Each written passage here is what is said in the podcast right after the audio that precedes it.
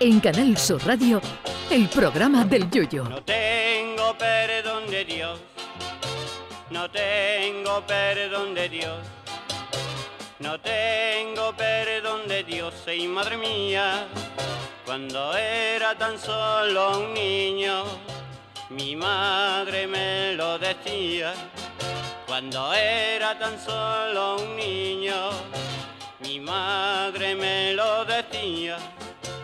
No tengo perdón de Dios, no tengo perdón de Dios, no tengo perdón de Dios. Perdóneme usted, madre mía, tengo yo un barquito velero que me queda en medio del duero. Tengo yo un barquito velero que me deja en medio del. Hoy nos hemos desayunado con la desagradable noticia de la muerte del actor Bart Young, que seguramente por este nombre a pocos le sonará, pero si decimos que el que ha fallecido es el cuñado de Rocky, ya aquí la cosa cambia. El cuñado de Rocky se llamaba Paulie y entre otras cosas destacaba por ser uno de los tíos más pesados del universo. De hecho, yo creo que Rocky aprendió a boxear para defenderse del cuñado. Yo no quiero ni imaginarme cómo sería la nochevieja en casa de Rocky cuando el cuñado ya se había tomado cuatro o cinco leñazos rebujado con Coca-Cola. El famoso muñeco Juan, que llevaba el celo en la chirigota así me pongo pesado, me lo dice, era un conversador de lo más agradable al lado del cuñado de Rocky. Porque el pobre Poli, ¿eh? ahora que ha fallecido, debería ser canonizado como patrón de los pesados, como patrón de toda esa gente que da el coñazo hasta límites insospechados. La principal cualidad de un pesado que se precie es que él mismo no sabe que es pesado, porque seguramente si fueran conscientes de ello, algún mínimo porcentaje de los pesados se aguantaría un poquito con tal de no serlo. Pero eso es mucho soñar. Hay gente tan pesada que tú le preguntas cómo está y te lo cuenta. Hay veces que el pesado encuentra su entorno natural en alguna reunión, pero cuando sale de ella y su capacidad depredadora no tiene presa alguna a su alcance, es cuando tienen más peligro.